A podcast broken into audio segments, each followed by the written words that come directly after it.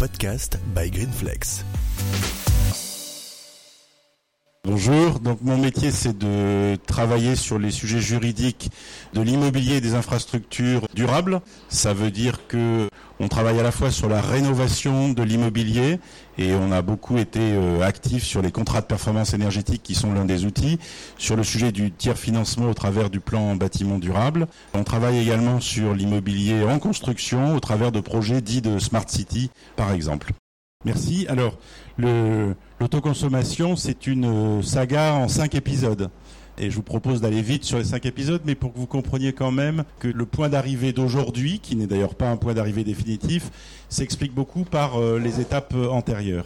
La première euh, chose que je veux vous dire dans cette belle saga qui pourrait commencer par Il était une fois, c'est l'autoconsommation avant la loi de transition énergétique. La loi de transition énergétique a posé un, un cadre, mais avant il existait déjà quelque chose, et l'autoconsommation et notamment le droit à l'autoconsommation, ce qui pour un juriste veut dire quelque chose, c'est-à-dire qu'on a droit à autoconsommer, hein, c'est un droit, a été reconnu progressivement avant même la loi de transition énergétique. On trouve quelques textes qui mentionnent le fait qu'un producteur puisse consommer une partie de son énergie depuis une loi de 2000 par exemple. C'est pas si récent que ça. Des décrets d'application, on trouve dans les textes juridiques de, l'autoconsommation. Pourquoi est-ce qu'elle existait? Parce que on a assez vite voulu améliorer la performance énergétique des bâtiments pris individuellement et on a fait progresser l'efficacité énergétique du bâtiment, y compris en dotant le bâtiment de sources de production au travers d'énergies renouvelables. Et donc la première autoconsommation, c'était, si je fais très caricatural, les panneaux photovoltaïques sur le toit dont on veut consommer euh, l'électricité produisent. Ça, ça existe depuis longtemps. C'est ce qu'on appelle l'autoconsommation individuelle, qui est assez simple, qui est assez balisée aujourd'hui et qui est parfaitement autorisée depuis très longtemps. Et puis, on s'est rendu compte que l'efficacité énergétique à l'échelle du bâtiment arrivait assez vite à un plafond, non pas de miroir, mais de verre. Une fois qu'on avait fait un bâtiment très bien isolé, avec des sources d'énergie de très haute performance, eh ben, on pouvait difficilement faire beaucoup mieux. Et donc, on est passé de l'échelle du bâtiment à l'échelle du quartier. Et là, on s'est dit comment fait-on pour mutualiser à la fois les sources de production et de distribution de l'énergie au sens large entre plusieurs bâtiments? Et c'est ce qu'on appelle l'autoconsommation collective qui pose des sujets différents. Et effectivement, Nathalie l'a dit, le cadre juridique de l'autoconsommation collective pour les calories, les frigories est une chose, celui de l'autoconsommation collective pour l'électricité est tout à fait autre chose. En clair, sur l'énergie, c'est facile, il n'y a aucune euh, contrainte particulière, vous pouvez décider entre bâtiments de partager les calories et les frigories comme vous le décidez. C'est qu'une question de contrat, c'est qu'une question d'organisation et de structuration contractuelle entre les producteurs et ou les acheteurs. Sur l'électricité, c'est pas tout à fait pareil. On a un cadre beaucoup plus strict qui réglemente un certain nombre d'opérations. Et c'est pour cette raison-là que la loi de transition énergétique en 2015 a habilité le gouvernement à prendre par ordonnance deux textes. Un texte sur l'autoconsommation et un texte sur les réseaux fermés. Les réseaux fermés, c'est aussi de l'autoconsommation. Je ne pense pas qu'on ait le temps d'en parler aujourd'hui, qui est réservé, pour faire simple, à des zones industrielles, logistiques, portuaires aéroportuaires. Voilà. Il n'y a pas de logement dans ces réseaux fermés-là. Pour ce qui est de l'autre texte, l'ordonnance, l'ordonnance, elle a été adoptée donc en août 2016, qui facilite l'autoconsommation. Et c'est elle qui, notamment, a reconnu explicitement l'autoconsommation collective. Donc aujourd'hui, il est possible d'avoir une autoconsommation collective. Qu'est-ce que ça veut dire? Et la définition, les mots ont toujours un, sens. Bon, c'est pas un avocat qui dira le contraire évidemment, mais les mots ont vraiment, ont vraiment un sens. Parce qu'on peut se dire, oui, ben, c'est assez simple en fait l'autoconsommation. Celui qui produit consomme. Oui. Alors quand on est par exemple dans un logement individuel, celui qui produit consomme, on voit bien ce que ça veut dire, c'est simple. Vous êtes dans une copropriété. Celui qui produit, ça n'est pas celui qui consomme. Celui qui consomme, c'est le locataire, l'occupant, qui soit propriétaire ou locataire. Celui qui produit, c'est probablement le syndicat de copropriété, ce qui en droit est une personne morale, donc distincte du consommateur. Est-ce que dans ce cas-là, on est en situation d'autoconsommation? Voilà. Donc c'est sur ces sujets-là que la loi de transition énergétique a fait avancer. Elle admet donc l'autoconsommation collective sous deux conditions. La première condition, c'est que les autoproducteurs, autoconsommateurs soient regroupés au sein d'une même personne morale. C'est-à-dire qu'il faut créer une institution dont la forme juridique va, dépendre suivant le projet, qui va regrouper celui qui produit et ceux qui consomment, sachant que le producteur doit consommer aussi. Ce qui veut dire que le schéma dans lequel on a un producteur sur le toit qui n'est que producteur et qui vend aux autres, ça n'est pas de l'autoconsommation. C'est un schéma de production pour revente et c'est un cadre juridique qui n'a rien à voir. Deuxième condition, l'ordonnance impose que les consommateurs finals, dans le monde de l'énergie, on dit final au pluriel. C'est bizarre, mais c'est comme ça. Que les consommateurs finals soient tous connectés au réseau public. L'ordonnance disait sur une antenne basse tension. Techniquement, visiblement, euh, ça ne veut rien dire. Et donc, très opportunément, la loi de ratification qui a été adoptée en février, c'est le troisième temps de la saga, euh, la loi de ratification a modifié le texte de l'ordonnance. C'est-à-dire que les parlementaires ont corrigé le texte de l'ordonnance, ce qui n'est pas fréquent, et ils ont décidé de modifier ce point-là et de dire que la deuxième condition, c'était donc un raccordement au réseau public de distribution en aval d'un point de livraison euh, moyenne et basse tension. Donc aujourd'hui, on est dans un cadre où la loi pose le principe que l'on peut, sous réserve de ces deux conditions, être en autoconsommation collective. Donc vous pouvez très bien avoir des immeubles de bureaux, logements, commerce. C'est intéressant parce qu'ils ont des profils énergétiques qui se synchronisent bien, qui soient en système d'autoconsommation. L'immeuble de bureau produit l'énergie le week-end dont il n'a pas besoin. Il en fait bénéficier l'immeuble de logement qui, lui, par définition, le week-end, en a besoin. Ça, c'est une vraie opération d'autoconsommation collective. Le décret d'application de la loi de février est paru fin avril. Et donc aujourd'hui, on a un cadre juridique complet. Je ne dis pas définitif, car ce cadre juridique comporte un certain nombre de limites, voire d'incertitudes qu'il va falloir faire évoluer. On va attendre que les équipes qui viennent d'arriver se posent et on va repartir à l'assaut pour essayer de faire évoluer le cadre sur les points qui sont encore en suspens. Alors, il y a d'abord un sujet économique, c'était qu'il fallait que l'autoconsommation soit économiquement euh, intéressante et soutenable. Ça, commence à devenir sérieusement le cas. Donc c'est aussi pour ça que le sujet s'accélère. Jusque-là, en France, euh, il était plus intéressant de revendre à EDF obligation d'achat à l'époque qu'à autoconsommer. C'est de moins en moins vrai.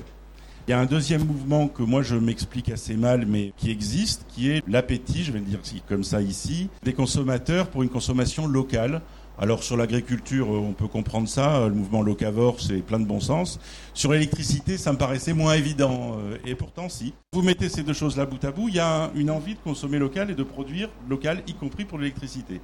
Ça heurte un peu encore le cadre, puisque il existe en France un monopole de distribution de l'énergie qui est accordé à, Enedis. Et la question qui n'est pas totalement arbitrée, tranchée aujourd'hui, c'est de savoir s'il y a une différence de statut de l'électron qui passe du panneau photovoltaïque jusqu'au tableau électrique du consommateur final, puisque du tableau électrique il repart vers les prises et les, appareils qui consomment. Euh, ça se fait en amont du compteur euh, électrique, si bien que le distributeur n'a pas connaissance du nombre d'électrons produits, du nombre d'électrons autoconsommés. Il ne voit que ce qui passe par le compteur. Ça, c'est de l'autoconsommation individuelle parfaitement admise depuis toujours. Que se passe-t-il lorsque l'électron produit sur le toit du bâtiment de bureau transite jusqu'au tableau électrique jusque-là de l'immeuble de bureau, et puis ensuite transite, et j'utilise volontairement un terme non juridique, jusqu'au tableau électrique de l'immeuble de logement qui est en face? Utilise-t-il le réseau public en passant par le compteur, le sien, puis le compteur de l'autre, puis le tableau électrique, ou bien passe-t-il directement de l'un à l'autre par un câble qui est le sien? Et suivant que vous êtes dans une situation ou dans l'autre, vous êtes euh, frappé par le monopole de distribution d'Enedis, ce qui déclenche, un, le fait que c'est lui le distributeur et pas vous, deux, le fait que sont parfaitement applicables le TURP et la TICFE CSPE, qui ont un impact financier non nul, puisque moi je vois un nombre de projets qui ne tiennent qu'à ça. Si on fait sauter le TURP et la TICFE, CSPE, le projet s'équilibre économiquement. Si on les maintient, ça ne s'équilibre pas. En même temps, je suis déjà dans l'air du temps avec l'expression, en même temps, je pas fait exprès, le TURP, c'est quand même l'outil national de péréquation électrique. C'est-à-dire que le fait que des réseaux privés se développent et diminuent donc le nombre de ceux qui payent le TURP, pose un sujet national, puisque le TUR permet d'accorder les mêmes tarifs de raccordement au logement du fin fond de la Bretagne, j'ai rien contre, qu'au raccordement de l'immeuble parisien, alors que les coûts ne sont pas les mêmes. S'il n'y a plus personne qui paye le TURP, évidemment, on va avoir du mal à mettre en place cette péréquation. D'où le projet dit de micro-TURP qui est en élaboration à la Commission de régulation de l'énergie depuis un petit moment, qui a pour objectif de modifier encore davantage la part du TURP qui est assise sur les consommations, et la part du turc qui serait assise sur la puissance souscrite, c'est-à-dire celle qu'on pourrait appeler du réseau public. Ce sujet-là euh, n'est pas encore tout à fait tranché. Oui, alors tout ça se traduit par la, création de boucles locales, de mailles énergétiques locales, de grids forcément smart locaux. Et pour nous, euh, ça veut dire qu'il faut organiser, un, le régime de propriété. Qui est propriétaire de quoi? Et c'est-à-dire qu'il y a dans ces réseaux locaux des installations qu'on pourrait appeler des installations primaires, c'est-à-dire l'outil de production de l'énergie lui-même, une géothermie, une thalassothermie, euh, les panneaux photovoltaïques, euh, une chaudière gaz, une cogénération, et là ça va générer de l'électricité. Donc qui est propriétaire de ces installations-là Qui est propriétaire de la boucle On est souvent sur des schémas avec des boucles d'eau tempérée, et donc qui est propriétaire de la boucle À partir de quand Sachant que la boucle, elle est toujours, dans ce que je vois, euh, connectée au réseau public en appoint, en sécurité. Donc il y a une sous-station entre euh, la boucle et le réseau public. Est-ce que la propriété de la boucle, c'est sous-station incluse, pas incluse, etc. Et puis après, la boucle, elle rentre dans chaque bâtiment. Il y a une sous-station à nouveau. Et puis après, on a les, les colonnes montantes dans les bâtiments. Qui est propriétaire de quoi? Le propriétaire du bâtiment, il est propriétaire sous-station, bâtiment incluse ou pas, etc. Bon, là, on a des sujets d'imbrication en volume, puisqu'il y a des installations. La pompe à chaleur, par exemple, typique dans le bâtiment, elle est dans un volume du bâtiment qui en est propriétaire, qui la construit, qui la réalise, qui l'entretient. Il y a tous ces sujets-là à régler. Bien entendu, plus on est dans un contrat global et intégré, c'est-à-dire que c'est le même qui conçoit, réalise, exploite, plus on peut faire peser sur lui une obligation de résultat forte. Il ne va pas pouvoir nous raconter que s'il n'arrive pas à la performance attendue, c'est parce que ça a été mal conçu ou mal réalisé, c'est lui qui est à tous les bouts de la chaîne. Donc on a ce premier sujet-là de régime de propriété à mettre en place. Ensuite, on a les contrats de quand je produis, comment je revends et quelle est l'institution, l'organe qui fait les comptes entre les parties. Qu'est-ce qui fait les plus et les moins entre ce que j'ai injecté, ce que j'ai soutiré, alors de moi consommateur individuel à moi bâtiment, à moi boucle par rapport au réseau public. Donc il y a cette opération à faire à, à trois niveaux. Je vois arriver le sujet de la blockchain pour automatiser ces opérations-là. Et c'est sur un des projets sur lesquels on travaille. Il y a une blockchain qui est prévue et qui va directement récupérer les données sur les capteurs, sur les compteurs. Bon, voilà un sujet d'innovation de plus. Une fois qu'on a dit ça, se pose la question de l'exploitation maintenance de la boucle et du sujet de la boucle dans le temps. Dès lors qu'on dit que la boucle et un certain nombre d'installations primaires appartiennent au quartier et donc à la personne morale qui pilote le quartier, quand en devient-elle propriétaire? Est-ce que c'est elle qui la finance dès le départ ou est-ce qu'elle la finance dans le temps au travers d'une part d'investissement qui se trouve dans les abonnements? Voilà les sujets qui occupent euh, le clair de mes journées. On a dans les consommateurs finaux des catégories différentes. Il y a le consommateur, vous et moi, comme particulier, qui lui est soumis à un droit, le droit de la consommation, très protecteur, qui a le choix de son fournisseur, qui peut tous les ans dénoncer ses contrats. Après, vous avez d'autres consommateurs qui, eux, peuvent s'engager sur des durées plus longues. Donc le sujet de la consommation locale, il dépend aussi du point de savoir en termes économiques, qui a financé l'outil de production locale et qui va le rembourser dans le temps. Euh, le consommateur particulier, il est volatile.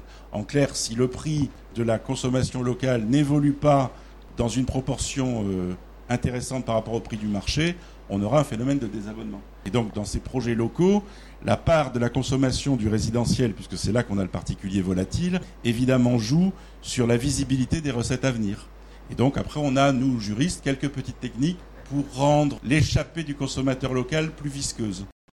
Moi, je pense que le, vrai sujet de fond, il est là, que tout ce qu'on a dit jusqu'à présent, c'est de l'intendance et que l'intendance suivra, comme disait euh, le général. C'est que quand on va empiler le modèle du circuit court électrique, le modèle du circuit court euh, chaleur euh, froid, le modèle du circuit court de la mobilité locale à l'intérieur du quartier, de la production agricole, on empile tous ces projets-là locaux.